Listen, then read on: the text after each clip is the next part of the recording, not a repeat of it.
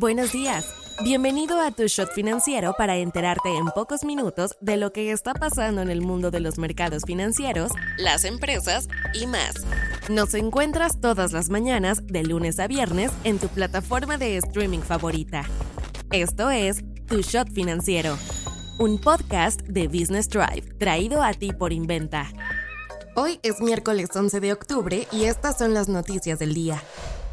¿Con qué empezamos? El gobierno de México busca seguir reduciendo la carga tributaria de Pemex.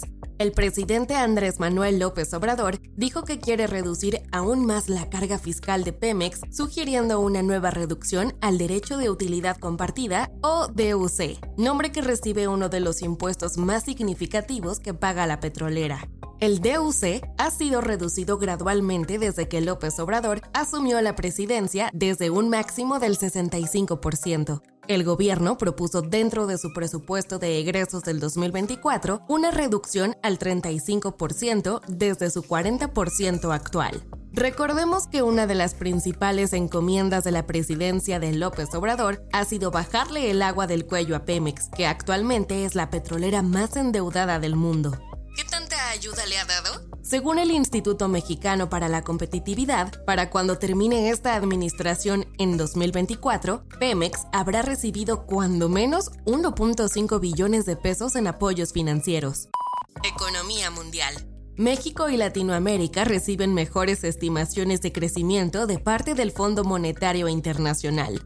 El FMI elevó sus perspectivas económicas de 2023 para América Latina y el Caribe. En estos nuevos pronósticos, el organismo espera que la economía de la región crezca 2.3%, un crecimiento frente al 1.9% que había anticipado en julio. Hablando específicamente de México, le estima un crecimiento de 3.2%. Esto es un aumento de 0.6 puntos porcentuales a lo que esperaba anteriormente. Según el fondo, el crecimiento del PIB mexicano retrocederá a 2.1% en 2024. A las economías avanzadas no les irá tan bien, pues la Agencia Mundial aseguró que se desacelerarán del 2.6% en 2022 al 1.5% en 2023 y 1.4% en 2024.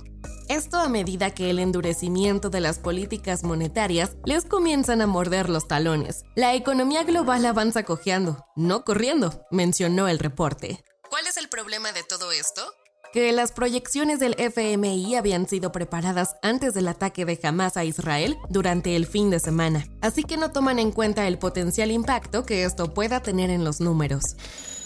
No te vayas sin saber estas. Según el Consejo Mundial del Oro, las compras netas del metal precioso entre bancos centrales fueron de 387 toneladas durante los primeros seis meses del 2023, esta cifra es la más alta desde que se comenzaron a recopilar datos trimestrales en el 2000.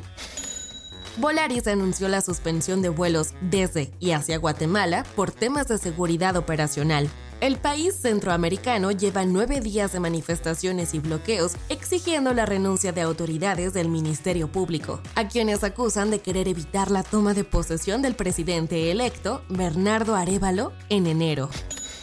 Corner Shop, una plataforma de compra de despensa en línea, anunció que dejará de estar disponible en México para comenzar a operar exclusivamente dentro de la plataforma de Uber Eats en el país.